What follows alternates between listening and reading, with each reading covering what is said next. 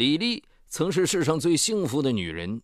公务员丈夫温柔体贴，女儿活泼可爱，她自己还开了两家美发店和一家影楼，有房有车，生活富足美满。然而，一个人的出现改变了这一切。这个被她称为大姐的人，知道她过去的一段屈辱不堪的历史。从此，李丽开始了提心吊胆的生活。终于有一天，大姐因为生意上的纠葛翻脸了，以她过去的隐私相要挟，对她苦苦相逼。为了保住来之不易的幸福。李丽终于决定铤而走险。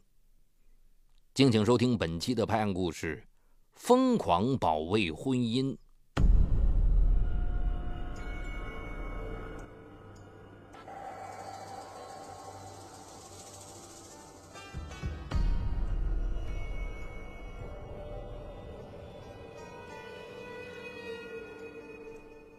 农历正月初八。在热闹的爆竹声中，李丽的发艺中心开业了。当天上午十一点，丈夫董浩将正在忙碌的李丽从二楼叫了下来。李丽见到站在丈夫身边的陈小璐时，不禁大吃一惊。董浩没有察觉到妻子的神情变化。小丽，这是陈姐，她有点事儿想请你帮忙，你们慢慢聊。董浩走后，陈小璐对陈丽笑道：“哼。”真没想到，董浩的夫人竟是你，小丽，你真幸运啊，找了这么优秀的老公，还开了这么大的店。可李丽心中却慌乱不已，赶紧把陈小璐请到楼上。时年二十三岁的李丽，父母曾是橡胶厂工人，那年双双下岗之后，便在街头摆摊卖鸡蛋饼。十一月，李丽七十岁的奶奶在马路边捡垃圾时被一辆小汽车撞倒，肇事者却逃逸了。奶奶住院三个月才脱离危险，而家中积蓄也花得一干二净，还欠下了五万元高利贷。家庭变故给李丽心里留下了巨大的创伤。二零零三年高考，她落榜了。这年九月，她在堂姐的引荐下应聘到一家四星级酒店当服务员。因为他做事勤快，加上容貌清秀，半年后他被选入酒水部做领班，每月收入近四千元。渐渐的，漂亮的李丽引起了酒店董事长郭方全的注意。郭方全经常骚扰她，害怕失去工作李丽不知所措，每天下班后躲在宿舍里偷偷的哭，这引起了同乡陈小璐的注意。陈小璐比李丽大十二岁，是这家酒店的大堂领班。因为她和李丽是老乡，两人平时相处的不错。李丽还管她叫大姐。得知李丽的苦恼后，陈小璐既同情又气愤，骂郭方全是个老流氓，让李丽千万不要上他的当。二零零四年六月。李丽接到母亲的电话，说父亲被债主打断了两根肋骨，急需住院治疗，让她赶紧寄五万元回家。当时李丽只攒了一万多元，她又找陈小璐借了一点，但还是不够。那段时间她急得吃不下、睡不着。郭方全知道后，二话没说，马上塞给她三万元。这一次走投无路的李丽没有拒绝，拿别人的手软。他最终向郭方权屈服了。陈小璐得知此事后，不住的叹息。郭方权对情人十分大方，听说李丽家境贫寒，他一次性往李丽的工资卡里打了三十万。李丽拿出一部分钱还完了家中的债务，另外还替父亲买了一辆电动三轮车，让他在县城做拉客生意。然而，二零零五年春节。李丽的父亲听到了一些传言，逼问女儿钱的来源。李丽羞愧之余幡然醒悟。二零零五年二月，她辞掉酒店的工作，并换了手机号码，去深圳的美发培训机构学习了半年。九月，她出资十五万，在县城消防大队对面开了一家名为“小李发艺”的美发店。二零零六年五月。他与县某机关干部董浩结婚不久之后，就有了女儿小杰。李丽深知幸福来之不易，所以非常珍惜。因为美发店生意十分火爆，二零零八年农历正月初八，李丽乘胜追击，又开了一家更大的分店。谁知开业当天，对他知根知底的陈小璐竟不期而至。原来，李丽离开那家酒店后不久，陈小璐也辞职离开了。两年前，她开了一家水产品店。因为她的丈夫好赌成性，她跟丈夫闹起了离婚。在与丈夫的离婚大战中，一个名叫彭新华的打工仔趁虚而入，对她嘘寒问暖，两人最后还同居了。因为自己的水产品生意一直不好，陈小璐便想让情人学美发，今后一起开一家美发店。前不久，他经人介绍认识了董浩。听说董浩的妻子开了两家美发店，他便想让彭新华上门学艺。没想到发艺中心的老板竟是李丽。陈小璐谎称彭新华是他的表弟。在发艺中心的楼上，陈小璐兴奋地对李丽说：“嗨，咱姐妹俩是共患过难的，如今你可一定得帮帮我呀！”李丽顿时觉得浑身直冒寒气。随着时光的流逝，她已渐渐忘却那段屈辱的经历。可如今，这个知其根底的人竟突然现身，她真害怕隐私暴露，毁了自己来之不易的幸福。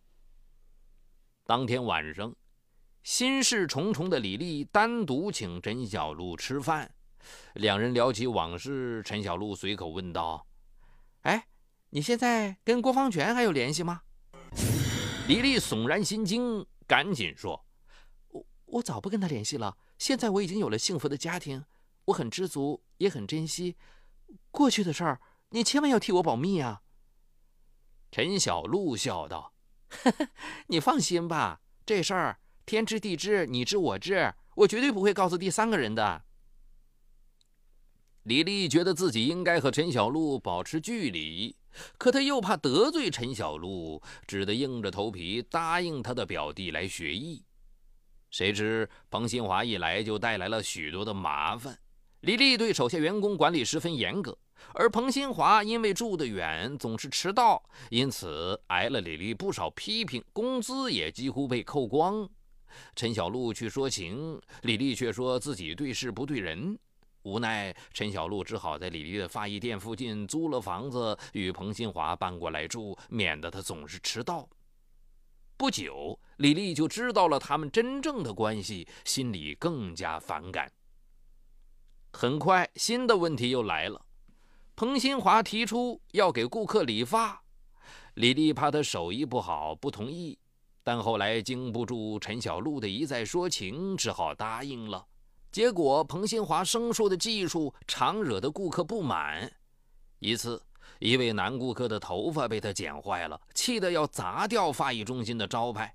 李丽赶紧赔礼道歉，最后赔偿了二百元钱才算了结。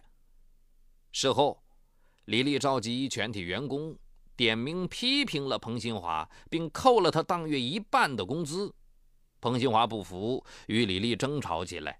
李丽气得要开除他，后来陈小璐再次说情，李丽才勉强留下他。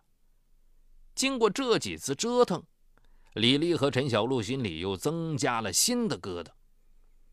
国庆节，彭新华终于出师了，陈小璐又专门出资送他到发艺培训机构学习了半年。二零零九年四月，陈小璐转让了水产品店，另开了一家发艺店。与李丽的店仅一字之差，并只相隔了两条街。陈小璐还用高薪挖走李丽店中三名优秀的美发师，同时许多顾客也被带走了。此时，李丽却遇到了一些难处。半年前，他在闹市区开办了一家玫瑰新娘影楼，还买了一台商务车。不但花光了积蓄，还借了一些债。加上陈小璐的竞争，他的发艺中心也很难赚到钱了。他找到陈小璐交涉，一言不合，两人争执了起来。李丽生气地说：“啊，我帮你把彭新华培训出来了，你却在我附近开店抢我的生意，这不是恩将仇报吗？”陈小璐却冷笑道。恩将仇报，当初你的那事儿，我对谁说过什么吗？一听这话，李丽顿时脸色煞白，她害怕陈小璐抖出自己的隐私，只得违心地向他求和示好。十一月的一天晚上，李丽主动请陈小璐到酒店吃饭。几杯白酒下肚后，李丽伤感地说：“自己的影楼开办一年来，不但没有赚到钱，反而出现了亏空。表面上他有房有车，过得风光富足，实际上只是个空架子。”他还流着眼泪说出了一件更私密的事儿：原来，董浩三代单传，李丽生下女儿后，渴望抱孙子的公公婆婆极度失望。为此，李丽特别想为董家再生个男孩，但董浩是公务员，那个年代超生会被开除公职，她不敢告诉丈夫，悄悄地怀了孕。可是去医院一检查，竟是宫外孕。医生告诉他，这种情况非常危险，必须做手术。可李丽还是心存侥幸，没有做手术，结果导致下身经常流血。她看病又添了一笔额外的花销。李丽主动说出这些，是想得到陈小璐的同情，让她别再为难自己。这招果然起到了作用。已有几分醉意的陈小璐当即表示可以借给他三万元周转，两人约定一年后归还。二零一零年初，因为宫外孕，李丽输卵管破裂，陷入休克，被送到市中心医院接受了一侧输卵管切除手术。二零一零年春节，李丽发现陈小璐的美发店开始大打价格战，使自己的生意越来越萧条，眼看就要撑不住了。无奈之下，他只好向发艺连锁总店投诉，称陈小璐恶意竞争。陈小璐的发艺中心突然被取消了资质，总店停止向他供货，并禁止他再打招牌营业。这样一来，陈小璐的店不得不关门大吉。得知是李丽在暗中使绊子，陈小璐气愤不已，和他大吵一架，还要挟他道：“你赶紧把那三万块钱还给我，另外再赔偿我二十万，否则我就把你过去的丑事全抖出去，看你这个家还保不保得住。”李丽吓得魂飞魄散，因为开办影楼，她已经借了不少钱。丈夫虽然是个公务员，但工资并不高，她只好拆东墙补西墙，苦不堪言。那段时间，陈小璐每天都要打几次电话逼债，李丽只得苦苦求情。谁知三月二十日，董浩接到了一个电话，对方称自己受一个名叫郭方全的老板所托，找李丽讨还三十万巨债。董浩问李丽是怎么回事？啊，有一个叫郭方全的。啊，是找你要三十万块钱。李丽顿时吓得脸色惨白，他明白这是陈小璐在威胁他。他勉强解释了半天，董浩才没有继续追问下去。事后，李丽发现自己的内衣全被冷汗浸透了。此事让李丽内心惊恐到了极点。可陈小璐还在继续威胁他，说自己只能等到四月五日。如果李丽还不还他钱，他就闹到董浩的单位去，让大家都知道一个公务员的老婆是如何用肮脏的方式赚来了这么大的家业。陈小璐的威胁让李丽内心的承受力达到了极限，她深悔当初那段耻辱的经历。想到可能从此名誉不保，并失去幸福的家庭，他简直痛不欲生，每天夜晚也噩梦连连。三月底，陈小璐又连续打来三个电话逼债。此时不堪折磨的李丽突然冒出一个大胆的念头：除掉陈小璐，保住自己来之不易的幸福。二零一零年四月四日，离陈小璐规定的最后期限只有一天了。李丽痛下决心，决定除掉这个心腹之患。他打电话约陈小璐到自己的老家去玩，顺便商谈赔偿事宜，并归还欠他的三万元钱。陈小璐不知是计，便答应了。四月五日一早，李丽对丈夫谎称谈生意出门了。路上，她突然感到一阵阵恐惧，这是一条不归路。一旦案发，他和这个家就彻底被毁了。想到这里，他后悔了，于是他向做生意的表妹借了两万四千元，打算把这些钱先还给陈小璐，以后再想办法赔偿他一笔钱，满足他的要求，息事宁人。当晚八点左右，李丽请陈小璐在一家酒店吃饭，席间。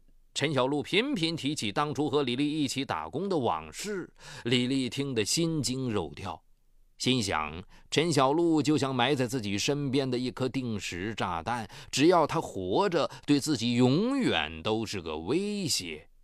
想到这里，李丽再次动了杀机。于是，李丽借口去外面买红酒，到饭店附近一农药门市买了一瓶敌敌畏，准备等陈小璐喝醉了再下手。当晚，李丽不断劝酒：“我跟你说啊，喝尽兴了我就把钱给你。”陈小璐生性豪爽，酒量极好，两人很快就喝完了一瓶红酒、一瓶小二锅头和七瓶啤酒。吃完饭后，李丽又带着陈小璐到城北头吃烧烤，两人又喝了五瓶啤酒。结完账，他们提着两瓶剩下的啤酒在宾馆开房休息。进房间后，李丽又劝陈小璐喝了一瓶啤酒。随后，她进卫生间洗了把脸，在哗哗的水声中，她越来越清醒，也越来越害怕。想到杀人的后果，她不寒而栗，再次动摇了。哪知李丽刚走出卫生间，就见醉醺醺的陈小璐躺在床上，大声叫嚷着：“你必须赔偿我，否则……”我就把你的丑事儿公诸于众。李丽的脑子轰的一响，心中顿时又充满了仇恨。他想，只有除掉陈小璐，才能永远保住那个不堪的秘密。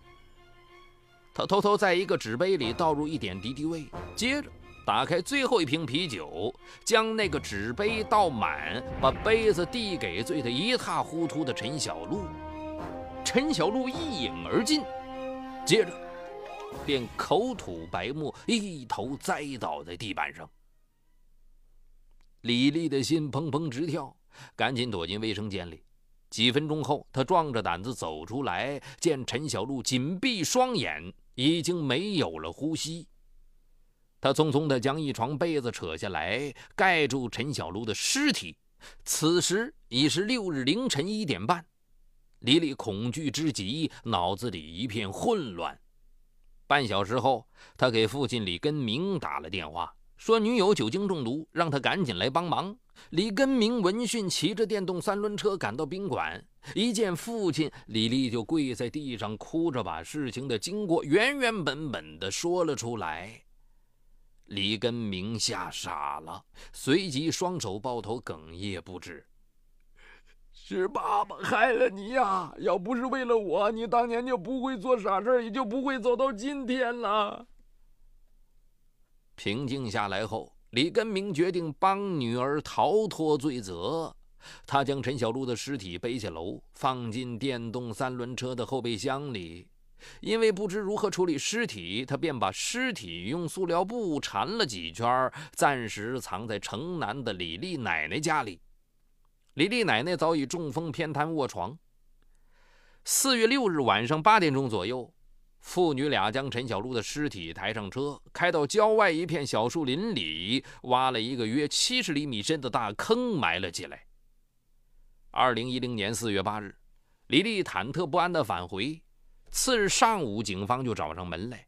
原来彭新华一直联系不上陈小璐，就报了警。因为陈小璐失踪前跟彭新华说过，他要去找李丽，警方因此传讯李丽。李丽坚持说自己早就和陈小璐分开了，不知道他去了哪里。鉴于李丽当时因为宫外孕下身正流血不止，警方让她暂时在家治病，但要被监视居住。李丽害怕极了，一回到家就打电话通知父亲逃跑。四月十日。李丽和父亲分别逃走。四月十二日，父女俩被警方抓获，两人对各自所犯下的罪行供认不讳。得知妻子杀人的消息后，董浩几乎精神崩溃，当得知妻子过去那段不堪的历史和他杀人的动机时，他更是震惊不已，痛哭失声。其实这场悲剧原本是可以避免的。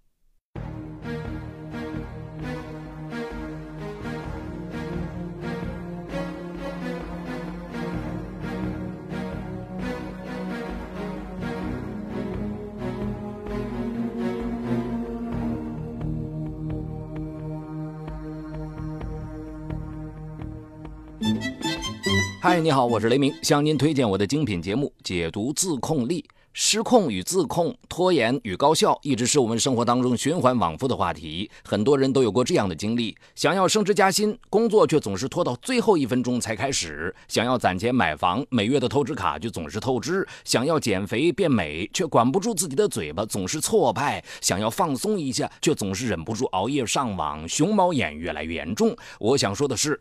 不是你不够努力，而是不够有自控力。那就听我来详细为你解读斯坦福大学最受欢迎的心理学课程——自控力，让我们重新成功掌握自己的时间和生活。就在蜻蜓 FM 搜索框里搜索“自控力”三个字，目前已有几十万人做出选择，并借此开始了改变。蜻蜓 FM 搜索“自控力”。